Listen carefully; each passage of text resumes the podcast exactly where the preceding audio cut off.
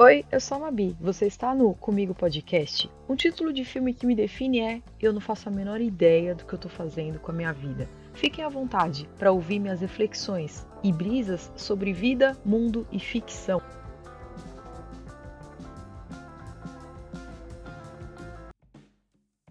Hey, brothers! Pois é, mais comentado que a cloroquina, o Big Brother Brasil, a vigésima edição, é um dos assuntos mais em alta nesse momento. Afinal de contas, o Big Brother, assim como Marília Mendonça, em algum momento você vai se render.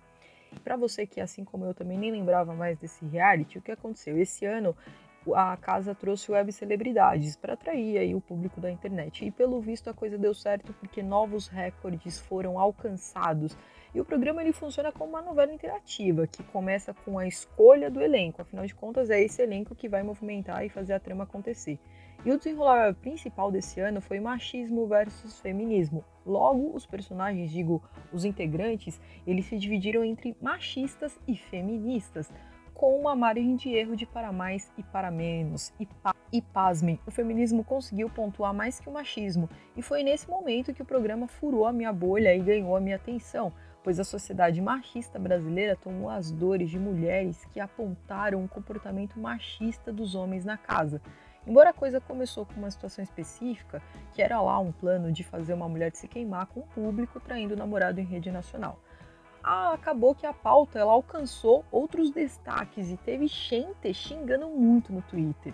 E para aumentar o hype da polêmica, ainda tem o racismo, seja o estrutural, seja o escancarado. E senhor, a sociedade racista brasileira não se omitiu sobre o racismo que rolou dentro e fora do Big Brother. Por isso eu me pergunto, aonde estava esse público nas edições anteriores, preocupados em aprender e discutir assuntos importantes para todo mundo? Não que tenha sido tudo perfeito. Por exemplo, o feminismo de condomínio consegue perceber uma cobrança maior sobre as mulheres em relação aos homens, mas na primeira oportunidade jogam pedra na Telma com toda a força, que diante da nossa população é quatro vezes mais perseguida. O programa ele não vai mudar a realidade do país, nem tudo são flores. O Brasil continua com seus problemas sociais, como machismo, racismo homofobia. E até pouco tempo, o cara que disse que grita com a própria mãe era o favorito para ganhar. Mas olha só, ele saiu. E nessa eliminação eu fiquei sem acreditar. É como uma ponta de esperança. Seja como for, o BBB 20 entra para a história. Não está lá para fins de justiça social, nunca foi, mas é um caminho para entrar na casa de milhares de brasileiros com temas necessários. Enfim, se tudo der certo, essa edição terá o primeiro negro a ganhar o jogo depois de 19 edições anteriores. Muito obrigada a você que ouviu este primeiro episódio do Comigo Podcast. Aleluia, arrepiei. Espero conseguir trazer mais seis episódios dessa primeira temporada. Esse aqui é só um apanhado rápido desse assunto que está causando tretas na internet.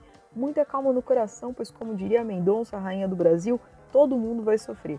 Em tempos de quarentena, tá tudo bem assistir o BBB, falar de BBB e votar.